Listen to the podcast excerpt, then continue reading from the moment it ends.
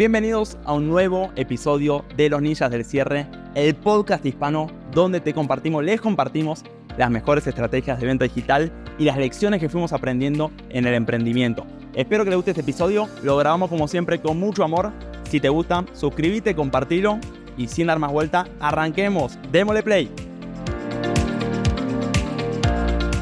Mis mayores aprendizajes de Gran Cardón. Algo que me gusta de Gran Cardón es que, en esencia, sus tips son muy simples y muy ejecutables. Si lo leen, no es para nada científico o nada del otro mundo. Todo lo contrario, es algo como muy, muy simple, los conceptos, y muy útiles, muy aplicables, y por eso se los quiero compartir. Entonces, simplemente para que sepan, Gran Cardón es la persona que yo más he seguido y aprendido en términos de venta. De hecho, cuando alguien me pregunta, ¿a qué mentor recomendás en ventas? Es el único que recomiendo porque, sinceramente, es al único que he estudiado. Al resto ni los estudié. Luego me estarás diciendo, ¿por qué Teo no estudiaste al resto de, de, los mentores o no en ventas? Que hay un montón y muchos son muy buenos, pero sinceramente los desconozco. ¿Por qué? Porque voy a arrancar con el primer concepto que he aprendido de él y me ha sido muy, muy útil, que es el concepto de tener cuidado con la contradicción de información. Entonces, concepto número uno que he aprendido y me ha servido muy bien en este camino, en el emprendimiento, que es cuidado con tener demasiadas fuentes de información. ¿Qué es esto? Hay un montón de personas que le preguntas a quién siguen, quiénes son sus referentes en términos o de negocio o de un tema en particular y te nombran 17 personas, ¿ok?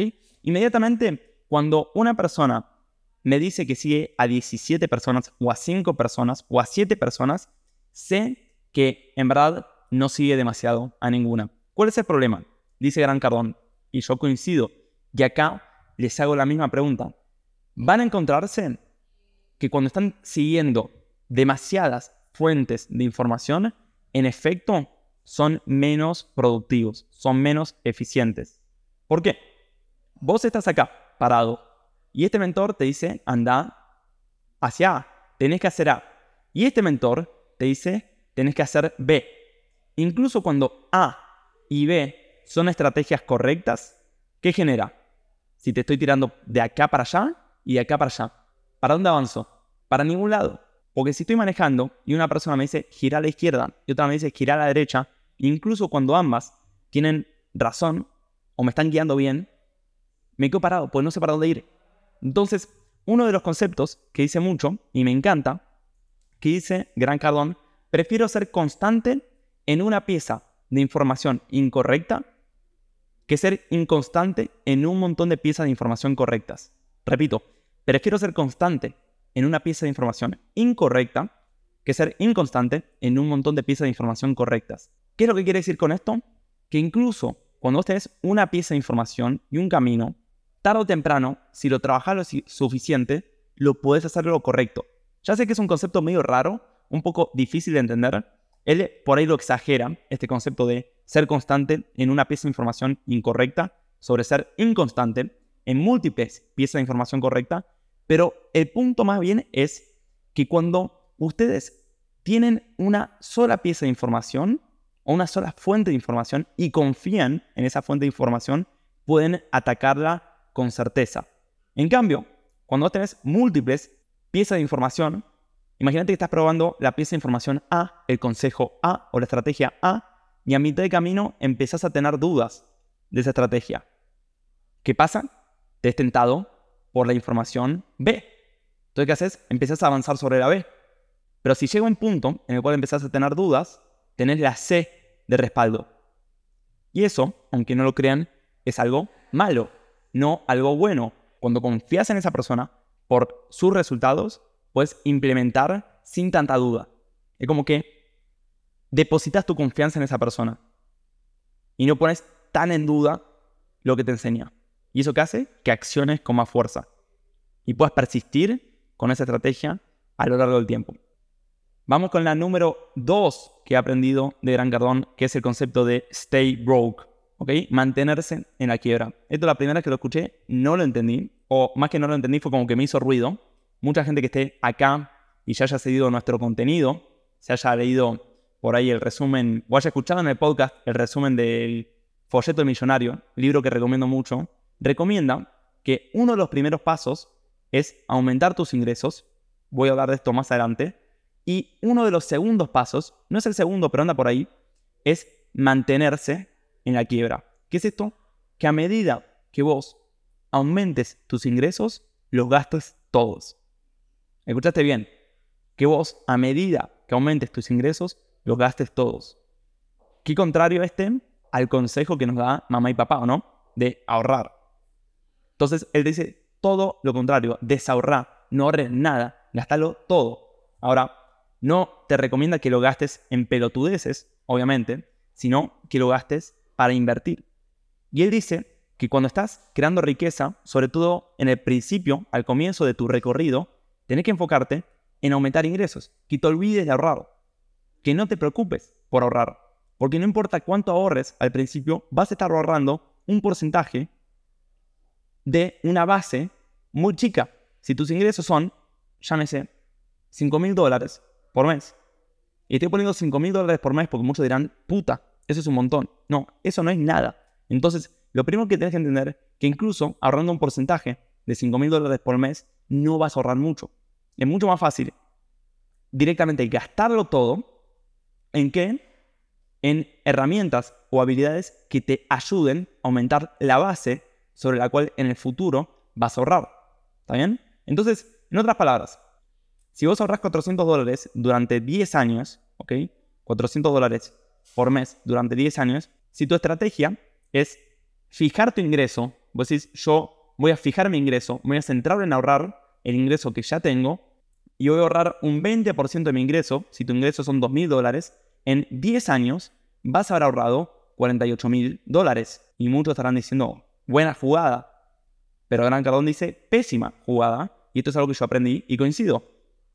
¿Por qué? Porque si vos este 20%, en vez de ahorrarlo durante mucho tiempo, lo reinvertís en tu habilidad para aumentar tu base de ingreso, vas a ver que este ingreso aumenta exponencialmente, mientras tu ahorro sobre una base fija aumenta linealmente. Y esto solo me lo vas a creer una vez que lo empieces a experimentar. El concepto acá es mantenerte en la quiebra. Es mucho más rápido tu capacidad de aumentar ingresos aumentando tu habilidad de generar ingresos. Los ingresos pueden aumentar hasta el infinito. Dice que al principio el juego de la riqueza es un juego de ofensiva, no de defensiva. Y que al principio justamente tienes que tomar más riesgos. Y acá va el por qué, va el punto más importante de por qué es tan poderoso el concepto de stay broke. Número uno, porque, como ya vimos, los ingresos tienen una capacidad de aumentar mucho más rápido que el ahorro. Si lo reinvertís en tus habilidades, tu capacidad de generar ingresos puede explotar. Y esto yo lo he vivido. No es que sea millonario, pero sí he visto, puta, que en los últimos tres años pasé de cero a más de 50 mil dólares mensuales como empresa. No yo personalmente, pero no importa. Entonces, número dos, ¿por qué es tan potente el concepto de stay broke, mantenerse en la quiebra? Dice, porque cuando vos te mantenés en la quiebra, es decir, te deshaces de tu colchón financiero, que tantos asesores financieros recomiendan tener este colchón. Dice, cuando vos te deshaces de ese colchón financiero, sos mucho más agresivo o mucho más agresiva. En otras palabras, Mantenerte en la quiebra te da una sensación de riesgo, de que no tenés nada, de que tenés que salir a generar. Entonces no te puedes volver cómodo con tus resultados o complaciente con tus resultados. Estás como más tranquilo, más relajado, el fin de año, vas a media máquina. Una gran jugada que puedes hacer es agarrar toda esa liquidez que vos hoy tenés ahorrada y ponerla, invertirla en algo. Esto hace dos cosas. Número uno, que si la invertís en una habilidad que te ayuda a aumentar tus ingresos, son mejor aumentando tus ingresos. Y número dos, ahora sentís la sensación de riesgo de que tienes que salir a generar. Entonces, el constante estado de mantenerte en la quiebra o tener bolsillos vacíos hacen, te empujan a estar constantemente generando. Esto es demasiado, ¿cierto? Me ha pasado múltiples veces que me empecé a estar más relajado, más tranquilo, no, no tan duro, me levantaba un poco más tarde, me acostaba un poco más temprano. iba a media máquina. ¿Pero por qué? Porque por ahí estás con un colchón de liquidez que te está dando esa, entre comillas, seguridad y te hace avanzar más lento. Sacate encima ese colchón de liquidez, vas a sentir de vuelta el riesgo de no tener nada y tener la necesidad de salir a generar. Y si lo haces constantemente, constantemente te estás vaciando, constantemente estás tomando acción, va a ser como eso puede explotar, explotar tus resultados. Punto número 3, que lo voy a tocar porque viene muy atado al punto número 2, que es el orden de inversión de Gran Cardón, ¿o no? El orden de inversión. O en otras palabras, las prioridades de inversión. ¿En qué invertir? Dice, y lo repite, y lo repite, y lo repite. El orden es el siguiente. Número uno, invertí en tu persona. Número dos, invertí en tu negocio. Y número tres, invertí en real estate. Repito, número uno, invertí en tu persona. Número dos, en tu negocio. Número tres, en real estate. Ahora voy a desglosar un poquito esto. Pero, por ejemplo, ¿qué es invertir en tu persona? Bueno, invertir en tu persona podría ser comprar libros, libros, o ir a eventos. O, ¿por qué no? No lo descarto, ir a una universidad. Ustedes me dirán, una universidad, muchos de acá creerán que estoy en contra de la universidad, lo cual no es cierto. O sea, yo, por ejemplo, me arrepiento de no haber estudiado, por ejemplo, habilidades más duras. ¿Qué más? Puede ser esto. Eventos, si son fuera de tu ciudad, mejor. Invertir en tu persona es básicamente esto. En, información o en habilidades. O en justamente contactos. En personas.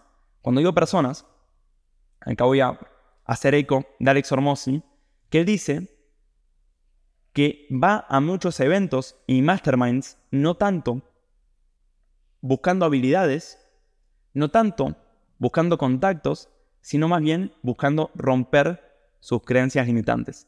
Repito, muchas veces va a masterminds. ¿Qué son masterminds? Son básicamente eventos pagos muy chiquitos, muy reducidos, muy chiquitos, donde hay gente que tiene mucho más resultado que uno y lo que más hace es que rompe sus creencias. Ve otras personas, las ve que son personas comunes como uno y están teniendo resultados 10 veces lo de uno.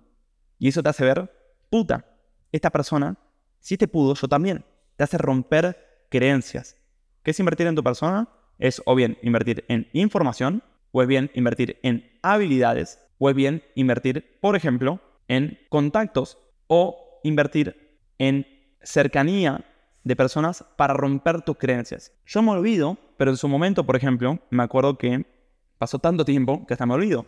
Pero cuando yo estaba empezando en el mundo del emprendimiento, Dejé la facultad allá por diciembre, noviembre fue, ahora sí esta fecha más o menos, de 2017. Fin de 2017 dejo la facultad. Y prácticamente todo 2018 lo único que hice fue adquirir habilidades. Y me acuerdo que me metí en clases de teatro. Literalmente. Y yo, para los que no me conocen, no soy una persona extrovertida por naturaleza. Si no diría yo, todo lo contrario. Pero justamente, como hacer teatro me sacaba de mi zona de confort, dije, puta, voy a hacer teatro.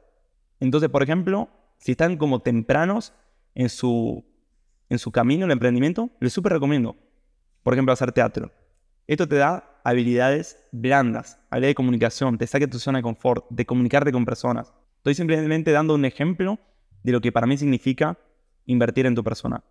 También recomiendo, ahora estoy tomando más cursos de programación, lo recomiendo. He leído muchísimos libros. La última compra de Amazon habría gastado 400 dólares en libros. Algunos están diciendo acá, Teo, qué tonto, ¿no sabes que te lo puedes conseguir piratas? Ya sé que te lo puedes conseguir piratas. Conozco todas las páginas para conseguirlo piratas, pero el punto es justamente, una vez que invierto en esos libros, ahora no quiero desperdiciar ese, ese dinero y me obliga a leerlos. Cuando veo todos los libros, acá digo, puta, tengo que leer más rápido. Y eso no quiere decir que termine todos los libros que arranco. Si un libro lo arranco y es una pérdida de tiempo, al 10% del libro lo descarto. Y si se preguntan, me gusta leer muchos libros a la vez.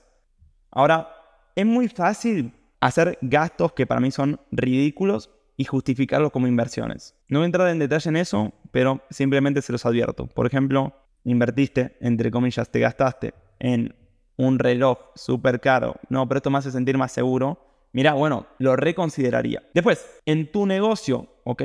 Segundo orden de jerarquía de inversión, inversión número uno que yo considero en tu negocio es en personas, ¿ok? En equipo. Personas, equipo, talento, son todos sinónimos, equipo. Ya hablé de otro podcast de cómo yo me acuerdo tenía mi primer, entre comillas, emprendimiento, tenía una clientela de unos 300 dólares por mes, o sea, nada. Y decidí contratar por 200 dólares un editor. Fue prácticamente mi primer mes. Gonza se llamaba, el editor Gonza Giacchetti. Saludo para Gonza si lo está escuchando.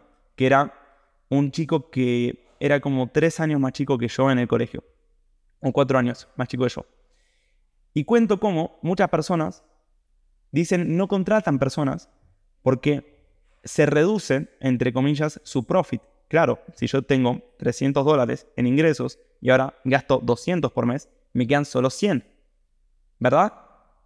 Mentira. Porque eso es analizar el negocio estáticamente. Es creer que con el tiempo extra que ahora te sobre de la tarea que delegaste, con ese tiempo extra puedes generar más ingresos. Entonces, el primer mes que lo contraté, no hicimos 300 dólares, hicimos 700. Toda la ganancia fue de 500.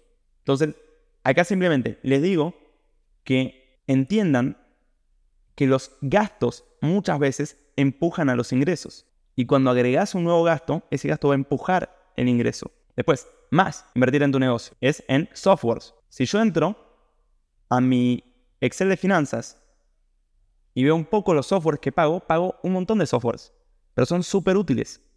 Entonces, en softwares, en herramientas, ¿ok? ¿En qué más puede ser? Puede ser literalmente en una oficina. Yo recomiendo un cowork que son muy baratos y son mucho más productivos que, por ejemplo, trabajar desde tu casa. ¿En qué más? En, por ejemplo, para tu persona, dentro de personas, también puedes invertir en cursos para tu persona o formaciones para tus personas, para tu, para tu equipo, ¿no? ¿En qué más? Publicidad, en ads. Bueno, también podría ser mentorías acá, mentorías. Son inversiones que casi nunca fallan. Casi nunca fallan. En marca barra contenido, que también es personas, pero bueno. Entonces, algunas inversiones de tu negocio, personas, equipo, talento, softwares, una oficina, un lugar para que sea más productivo, herramientas para tu, tu equipo, publicidad, anuncios, atención, mentorías. Y por último, dice Gran Cardón que inviertas en real estate, en bienes raíces. Yo no invertí en real estate, no tengo pensado en el corto plazo invertir tampoco en real estate, sino que hoy toda mi inversión va acá, en mi persona y en el negocio. Y le voy a contar una anécdota interna de Gran Cardón. Nosotros conocemos personalmente una persona que está tomando mentoría con Gran Cardón. No voy a decir el nombre, pero sí le voy a decir que esta persona tomó mentoría personal con Gran Cardón. Le está yendo muy bien en su negocio. Esta persona hace más o menos unos 3 millones, 4 millones de dólares anuales en ingreso en su negocio. Y le comenta a Gran Cardón que invirtió en una propiedad, ¿o no? Invirtió 100 mil dólares en una propiedad y le está preguntando algún tipo de consejo sobre esa inversión. No me acuerdo cuál era el consejo. Y le comenta a Gran Cardón en esta mentoría 1-1 que invirtió 100 mil dólares en una propiedad como depósito inicial, no como el total de la inversión. Y Gran Cardón le dice, no, no, no, no, no. Saca esos 100 mil dólares de esa inversión. Quienes no conocen a Gran Cardón, Gran Cardón tiene un imperio de bienes raíces. Es Mr. Bienes Raíces. Creo que tiene un portfolio de 5 billones de dólares en bienes raíces. 5 billones con B y le dijo a esta persona, saca esos 100 mil dólares de esa inversión en real estate y ponelos en tu negocio. Y esta persona le dice, mira, creo que ya no los puedo sacar. dice, bueno, no importa. Déjalos ahí, perdelos, pero no inviertas el resto. Entonces, les estoy hablando de una persona que invierte muy duro en real estate. Entonces, ¿cuál es el consejo o la conclusión de esta historia? Que fíjense que esta persona, aún generando 4 millones de dólares al año, el consejo de Gran Cardón era que todavía no era momento para invertir en real estate. Para pasar al tercer tipo de inversión, que es real estate, mínimo tomando esta historia como ejemplo, y esta persona es latina, no es americana, tomando esta historia como ejemplo, mínimo tiene que estar facturando más de 4 millones de dólares anuales. O por lo menos ese fue el consejo que le dio Gran Cardón a esta persona. Si vos tenés un negocio, ni mires invertir en real estate, no lo dice esta persona, lo dijo Gran Cardón. Seguí invirtiendo en tu negocio. Entonces todavía no estás a la altura del juego para invertir en bienes raíces. Seguí invirtiendo en tu negocio. A una persona que factura 4 millones de dólares al año. ¿Y cuántos de los que están escuchando esto están pensando en invertir en, en negocios o en activos que están fuera de su conocimiento cuando facturan nada? Por ahí facturan 20 mil dólares al año y ya están pensando en jugar el juego del inversor. Después, Gran Cardón habla de que nunca dependas de nada de una sola cosa. Entonces, este es un concepto un poquito difícil de entender, sobre todo relacionado a este primer concepto. Dice, nunca dependas de nada de una cosa. Es decir, si vos tenés un editor de video, tenés dos editores de video. Si vos tenés un trafficker, tenés dos traffickers. Entonces, básicamente lo que está diciendo acá es que si tengas múltiples fuentes de ingreso, ahora lo voy a explicar, pero que esas fuentes de ingreso estén todas en una misma mano. Esto lo voy a hablar después no, pero lo que en parte coincide con no tener un cliente, es decir, no tengas un cliente, tener múltiples clientes, no tengas un empleado, tener múltiples empleados. Entonces sí habla de tener múltiples, ¿o no? Pero que todos esos múltiples sean como dedos que están todos en una misma mano.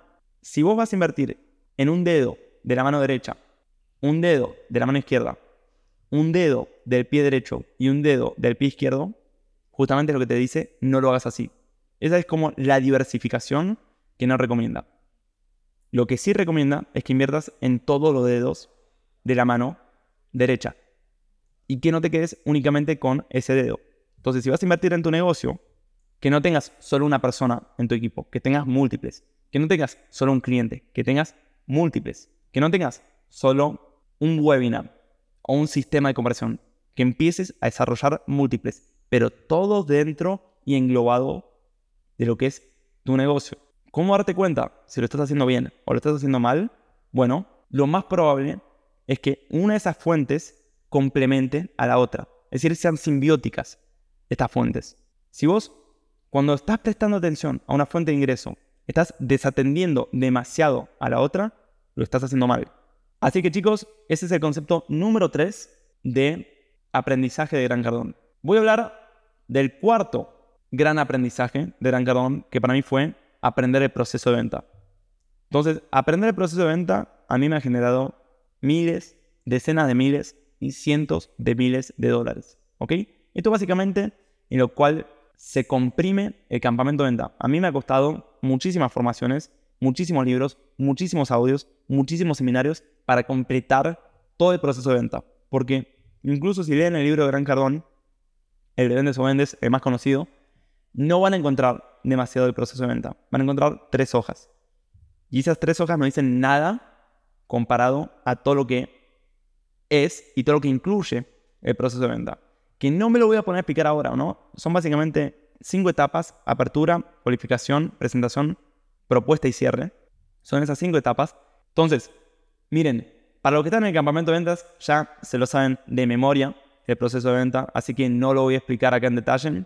Si, si los que están acá no tienen idea lo que es el proceso de venta, o se leen el libro de Gran Cardón, que obviamente ahí está como muy, muy resumido, o les recomiendo, se suman al campamento o agarran la asesoría gratuita con alguno de los chicos, de los instructores. Estamos de vuelta esta semana dando lo que son asesorías para sumar más gente al campamento o enseñar más el proceso de venta en, profundidad y lo estamos personalizando en diferentes industrias. No solo lo estamos enseñando, sino que ya estamos personalizándolo. Hemos trabajado con tanta gente en tanta industria que ahora lo que estamos haciendo justamente es ya personalizando las frases, los cierres para diferentes industrias. Entonces acá ya tenemos coach de vida, la gente que es coach, la apertura para coaches, las preguntas que tienen que hacer, cómo tienen que presentar sus servicios, cómo pasar al cierre, objeciones específicas para ese rubro. Y básicamente estamos haciendo los cinco pasos en diferentes industrias. ¿Qué industrias?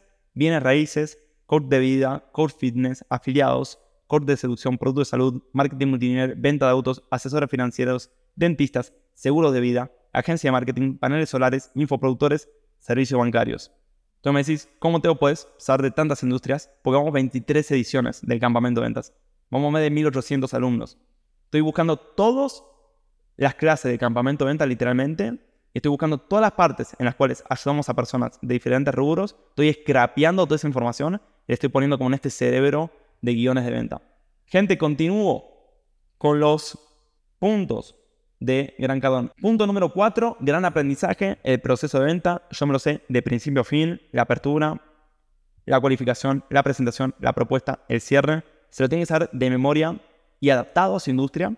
Y esto, gente, si quieren, si se preguntaban qué habilidades me pueden ayudar a aumentar mis ingresos, esta habilidad de saberse de principio a fin el proceso de venta, les prometo, cumple dentro de los perfiles de aumentar ingresos. Apréndanselo todo. Yo me aprendí todo, me escuché todos los audios, me di todos los libros, compré todos los cursos para como básicamente comprimirlo en un proceso sencillo y tener toda la información recopilada. A ver si tengo acá como un preview del proceso, algo así se ve. Este es simplemente un resumen, tiene mucho más detalle, pero lo tienen que saber en profundidad y les prometo, van a facturar y aumentar mucho sus ingresos. Siguiente, gran aprendizaje de Gran Cardón, este concepto. No fue un gran aprendizaje, sinceramente, fue más bien un hábito que adquirí gracias a él, pero que me generó demasiado, demasiado, demasiado resultado. ¿Qué es el hábito de escribir tus metas día y noche? Todos los días y todas las noches. Ahora voy a explicar cómo recomienda él escribir tus metas. Yo lo vengo haciendo hace más o menos 3, 4 años este hábito. Hay noches que me lo salteo, sinceramente, pero esto, gente, ¿quieren ver magia de cómo empiezan a cumplir sus objetivos? Escriban sus metas todos los días y todas las noches. La mayoría de los que están escuchando esto lo van a poder sostener durante 19 días y no más. Y poco a poco van a perder el hábito. Voy a explicar cómo recomienda Gran Cardón escribir sus hábitos, sus hábitos no, sus metas y cómo yo lo he seguido y aplicado y me ha dado mucho resultado. Número uno, cuando escribís tu meta, no la juzgues, escribíla, ¿ok? No te pongas a detenerte y pensar en cómo lo vas a lograr. Por ejemplo, si dicen, quiero tener 2 billones de dólares invertidos en bienes raíces. Si se te vino a tu cabeza, escribilo. No digas, bueno, no, pero 2 billones es mucho. Voy a escribilo, ¿o no? Simplemente escribilo y voltea la página. Entonces, número uno, no juzgues. Simplemente vos escribilo. Si se te viene a tu cabeza, escribilo. Deja que fluya tu pensamiento hacia el papel. Número dos, recomienda él. Que escribas metas más grandes de lo que vos creas que son posibles. Dice que su mayor error en los negocios fue pensar demasiado en chico. Cuando empezó a pensar en grande, empezó a tener resultados en grande. Entonces básicamente dice, ninguna meta es lo suficientemente grande. No recomienda poner metas realistas. Acuérdese, estos no son objetivos del día, son metas a largo plazo. Son cosas que te mantienen entusiasmado para levantarte día a día. Realista o irrealista, escribilo. Repito, esto no es el objetivo del día, son metas a largo plazo.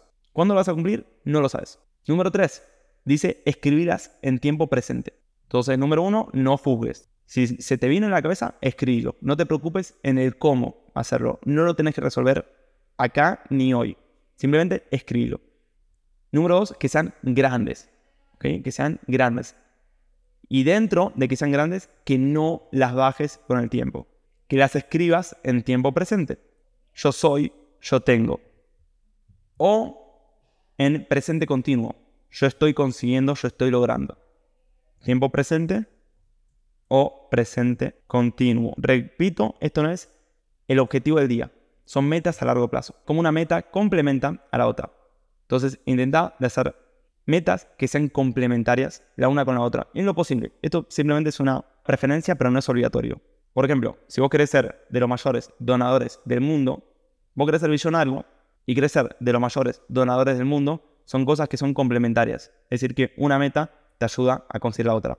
Que no las juzgues, que sean grandes, más grandes de lo que pensás, que no las bajes con el tiempo, que las escribas en tiempo presente, que sean complementarias y creo que no hay ninguna otra regla.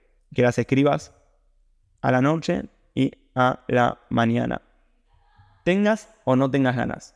Y recomienda escribirlas también en un tercer momento, que es cuando tenés un setback. Setback básicamente es como una falla, un fracaso, ¿o no? Setback es literalmente como que pasó algo desfavorable. Entonces, número uno, que no la juzgues, que las escribas bien grandes, que las escribas en tiempo presente, que sean complementarias, que lo escribas a la noche y a la mañana. Y el último punto, que me acordaba que me falta uno, es que las vayas actualizando con el tiempo.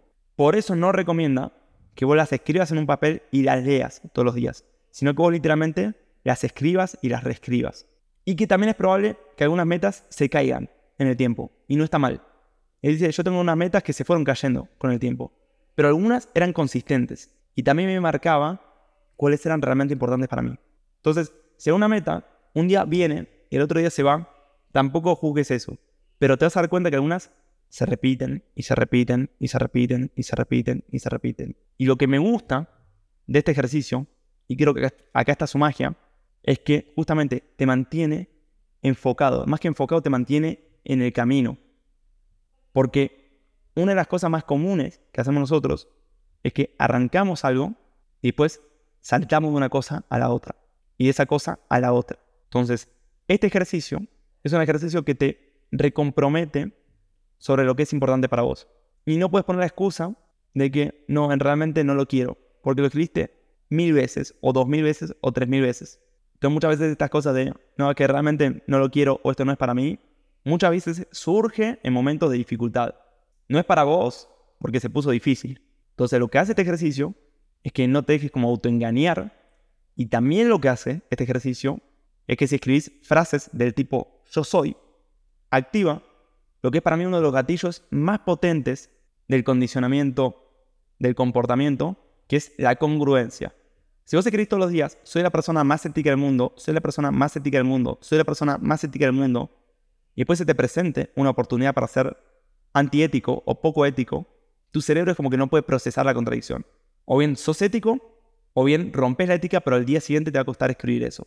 Entonces, escribir frases del tipo yo soy activan mucho la congruencia en tu cerebro y justamente te mantienen alineado y en el camino. Tip número 4 es desarrollar el hábito de escribir tus metas noche y mañana. Vamos con el tip número 5. Y el tip número 5, estoy viendo cuál elijo de estos, voy a ir con este, que es un tip bien de negocios. Y este fue un tip que me sorprendió de quién venía. Y el tip número 5 es un tip de negocios puramente que es el marketing es senior to sales, ¿ok? Marketing, repito, is senior to sales. Lo traduzco. El marketing es más importante, es prioritario, es primordial por sobre la venta. Algunos acá están diciendo qué significa eso, porque por ahí ni siquiera tienen claro la diferencia entre marketing y ventas. Pero ahora voy a explicar la definición, no la definición, sino una definición que les podría ser útil para entender la diferencia, o por lo menos una que me es útil a mí. Pero lo primero que quiero destacar acá es de quién viene este consejo, ¿ok? Este consejo viene de Gran Cardón, Mr. Venta. Y yo durante mucho tiempo me sentí muy orgulloso de ser bueno vendiendo y consideraba que si vos no hacías llamadas en frío, no sabías vender. Porque la verdadera venta era la llamada en frío, que para mí es la venta más difícil de todas. Una persona que no te conoce levantas el teléfono, a veces no sabes ni el nombre y tenés que avanzar en el proceso. Y, esa concepción que por ahí te alimenta un poquito el ego, ¿sabes lo que hace? Te hace mantenerte en una actividad que es menos escalable que otra. Es decir, te hace mantenerte a jugar durante demasiado tiempo el juego de la venta, cuando por ahí en un punto te tienes que pasar al juego del marketing. Gran Cardón dice que el ser bueno vendiendo se convirtió en una de sus grandes debilidades y durante mucho tiempo se quedó vendiendo en vez de apalancarse del poder del marketing. Con la venta vos golpeás una puerta a la vez y con el marketing golpeas todas las puertas. Ahora, quiero decir que ustedes se pongan a estudiar marketing en vez de ventas, no es mi consejo. Porque para mí esto es por etapas. Y creo que cuando estás arrancando es mejor saber ventas que marketing. Porque es más fácil dominar el retorno. Entonces, la venta suele tener un retorno de mayor corto plazo, es decir, más rápido, pero suele ser un retorno menos escalable. Yo recomiendo mucho arrancar en la venta e ir poco a poco pasándose más al marketing. Ahora, no es que yo sea un maestro en marketing, le voy a dar acá una definición de marketing, no es necesariamente la única, y que también es, en parte, una definición de Gran Cardón. ¿Ok? Entonces, ¿qué es el marketing? Es un Gran Cardón o cuál podría ser una definición de marketing que obviamente no es la única y tampoco es la correcta, pero sí es una que les puede ayudar a orientar sus actividades de marketing y es generar leads o prospectos cualificados en cantidades masivas para tu equipo de venta. Creo que es una definición también que cuando vos creces en el emprendimiento va a variar, pero cuando te estás moviendo de la venta al marketing, tu función, al enfocarte más y más en el marketing, tu función va a ser menos menos cerrar ventas. ¿Cuál va a ser tu función? Va a ser generar oportunidades para que tu equipo cierre ventas. Generar más leads en mayores volúmenes, más cualificados, para más nutridos, para que los cierre tu equipo de ventas. Dice en uno de sus libros, de hecho uno de los últimos, el libro es, se llama 10x Mentor. Está solo en audio, no está en libro. Dice, mi principal función como dueño y directivo de empresa, mi principal función es generar leads, es decir, prospectos, oportunidades cualificadas en volúmenes masivos para el equipo de venta. Dice también, el lead, el prospecto, no debería venir frío. El marketing lo debería traer nutrido, tibio. Entonces, incluso cuando vos empiezas a aprender cómo generar leads a tu equipo, asegúrate que no le mandes leads helados, leads fríos. En pocas palabras, leads que no te conocen y todavía no tienen confianza. Muchos de los que están acá, no todos, por ahí ya confían en parte en nosotros, ¿o no? Por ahí no todos, pero por ahí parte sí. ¿Por qué? Por el contenido gratuito que entregamos. Por ahí lo han probado, lo han puesto en práctica y les ha funcionado. Entonces, al momento de comprar, por ahí tienen que pesar menos. En ese orden de ideas, en parte tu idea es nutrir, educar a esos prospectos. ¿Cómo los nutrimos? Bueno, dándoles contenido que funciona, ¿o no? Es una manera. ¿Cómo los nutrimos también? Por ahí ampliando su conciencia respecto del problema.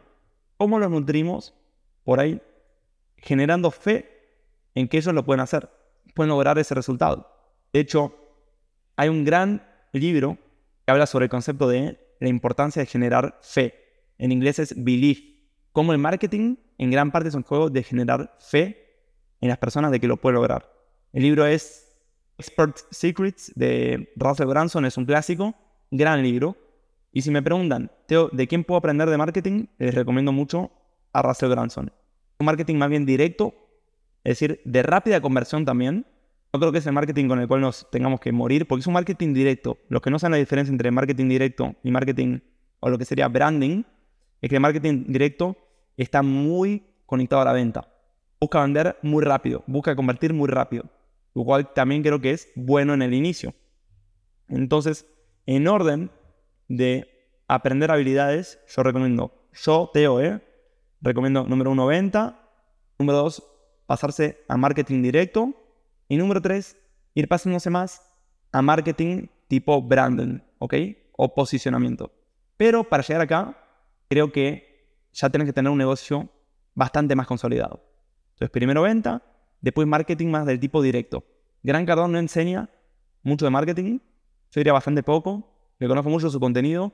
Lo que enseña marketing más bien son conceptos del tipo, está, tenés que estar en todos los lugares, o sea, no son conceptos muy tácticos, pero que sí em, da consejos, recomienda y enseña consejos muy tácticos, tips, estrategias, es Russell Branson. Lo recomiendo mucho, la mayoría de su contenido está en inglés, si quieren les puedo acercar algunos resúmenes también de sus libros y de los mayores aprendizajes de Russell.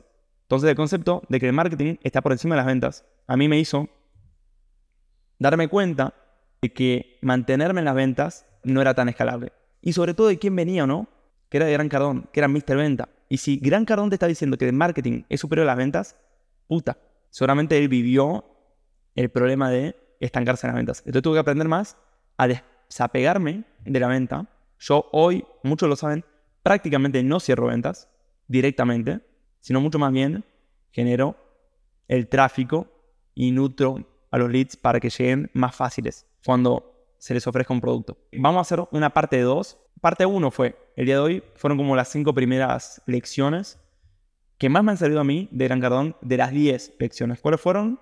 Mantenerse en la quiebra, tener cuidado con la contradicción de información y tener cuidado considera demasiadas personas, que incluso la de todas pueden ser consejos buenos, pero pueden ser asimismo contradictorios. Entender el concepto de que el marketing es superior a la venta y que en algún punto te va a tocar irte saliendo paulativamente de la venta para ir al marketing. Esto no quiere decir que yo recomiende arrancar con el marketing. Yo recomiendo arrancar con la venta. Ese fue mi camino, pero que te vaya saliendo. El hábito de fijar metas y de escribirlas sin juzgarlas, siendo grandes, en tiempo presente, noche y mañana, y que las vayas actualizando con el tiempo.